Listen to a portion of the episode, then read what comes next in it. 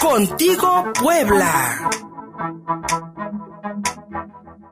Está en la línea telefónica como cada lunes mi querida Rubí Soriano, analista, periodista, consultora, quien hoy en la mesa nos propone hablar de la situación actual del ejército mexicano tras la captura de el general en retiro Salvador Cienfuegos, acusado de nexos con el tráfico de drogas, de narcotráfico prácticamente, y todas estas acusaciones, mi querida Rubí, que están saliendo de una corte allá en la ciudad de Nueva York, donde también se está revisando el caso de Genaro García Luna. ¿Cuántos nombres podrán salir de la revelaciones que allá se realicen, porque la reflexión que me queda, Rubí, y si quieres lo planteamos más adelante, es de que allá como que resuelven, ellos deciden los actos de justicia para los supuestos grandes capos de narcotráfico.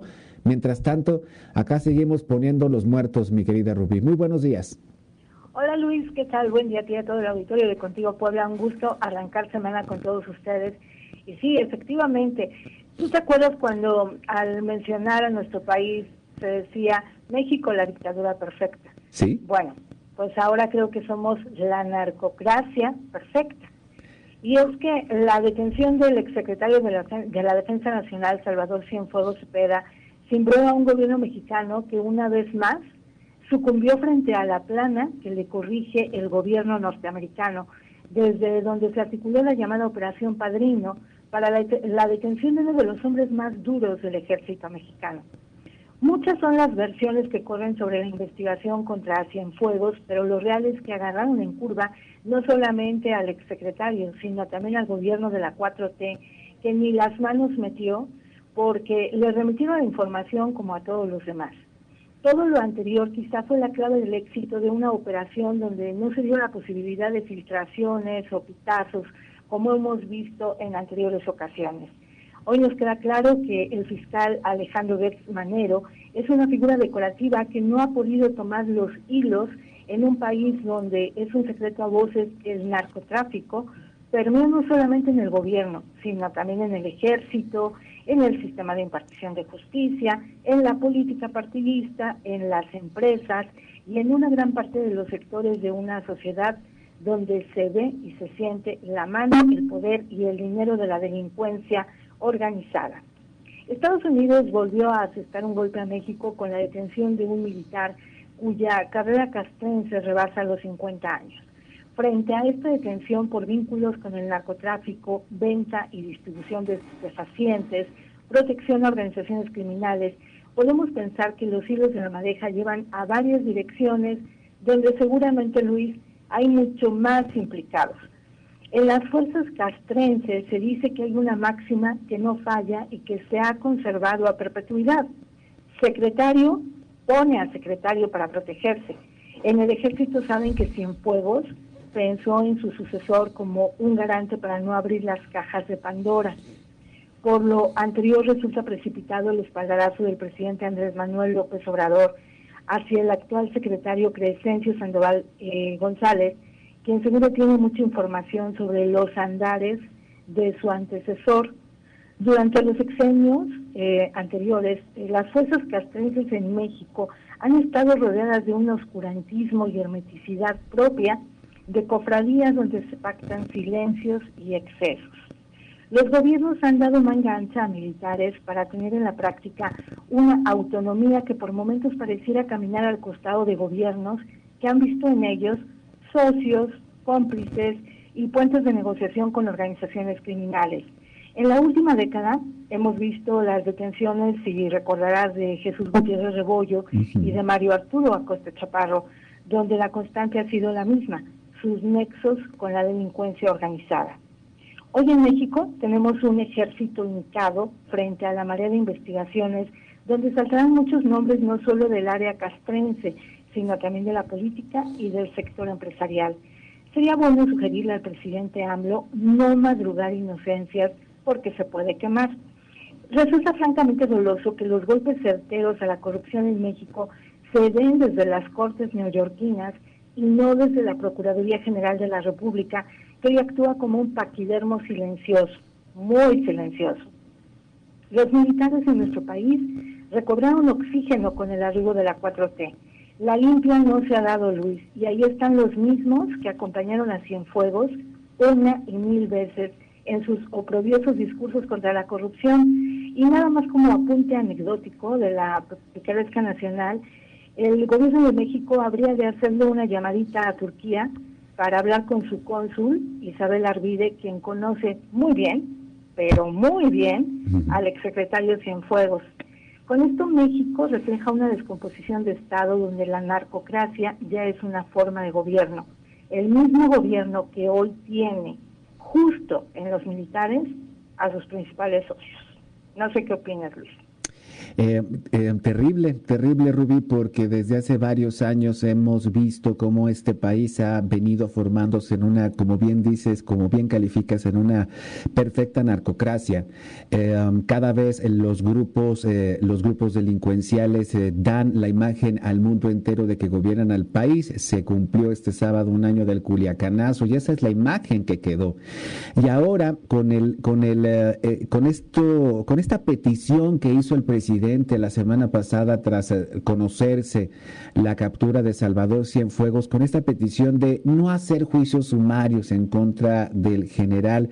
También nos abre muchas eh, dudas porque eh, el presidente ha hecho juicios sumarios prácticamente en las mañaneras. Pues bueno, la, la, presunción de inocencia no fue algo que se respetara en la captura, por ejemplo, de Rosario Robles.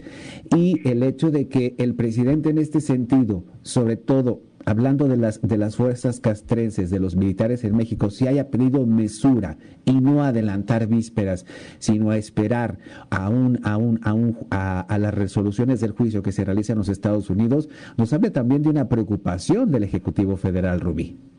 Totalmente, Luis, sobre todo porque en, en el análisis que hago, eh, remato diciendo justamente esto. ¿Quiénes son los militares hoy dentro de la 4T?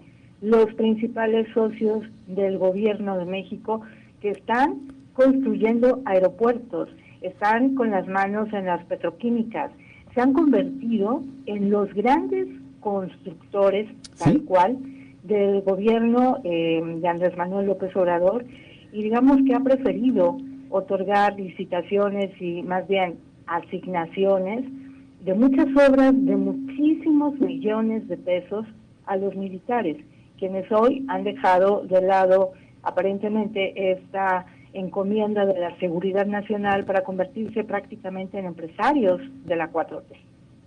Y la próxima, la posible entrega, por ejemplo, de los, de los, de los puertos y de los aeropuertos que se está discutiendo, por ahí hay una iniciativa en el Congreso de la Unión, daría también un extenso poder al ejército mexicano y a la Marina Rubí, que no tiene precedentes en este país, sobre todo cuando se nos prometió desmilitarizar las funciones de seguridad pública una vez que entraron en esta famosa guerra contra el narcotráfico.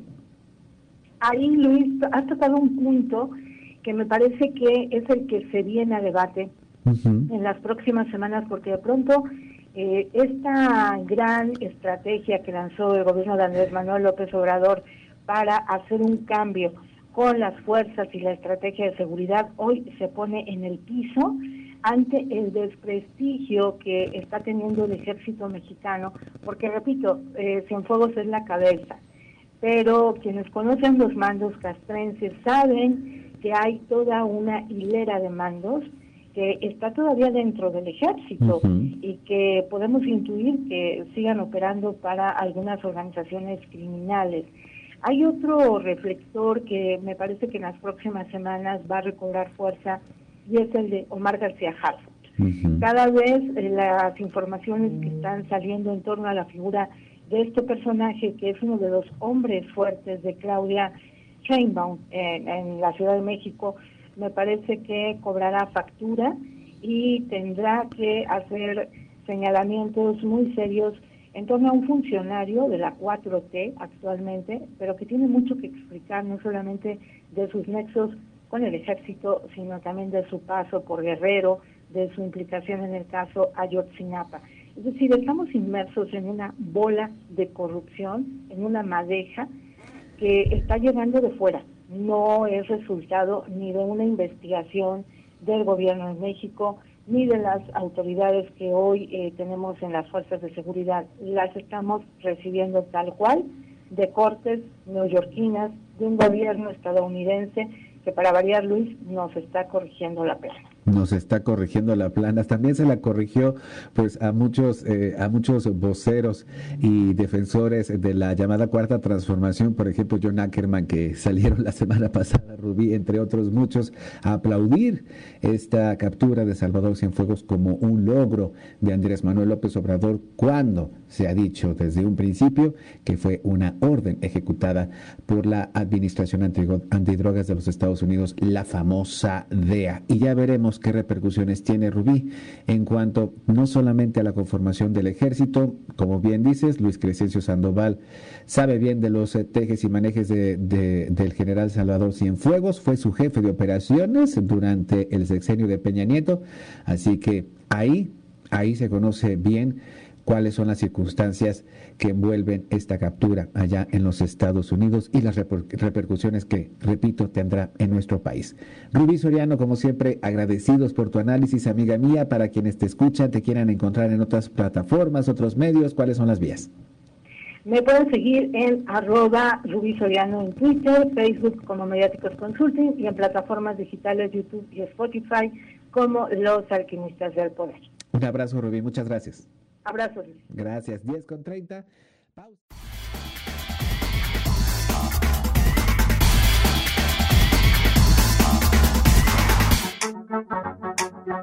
Contigo, Puebla.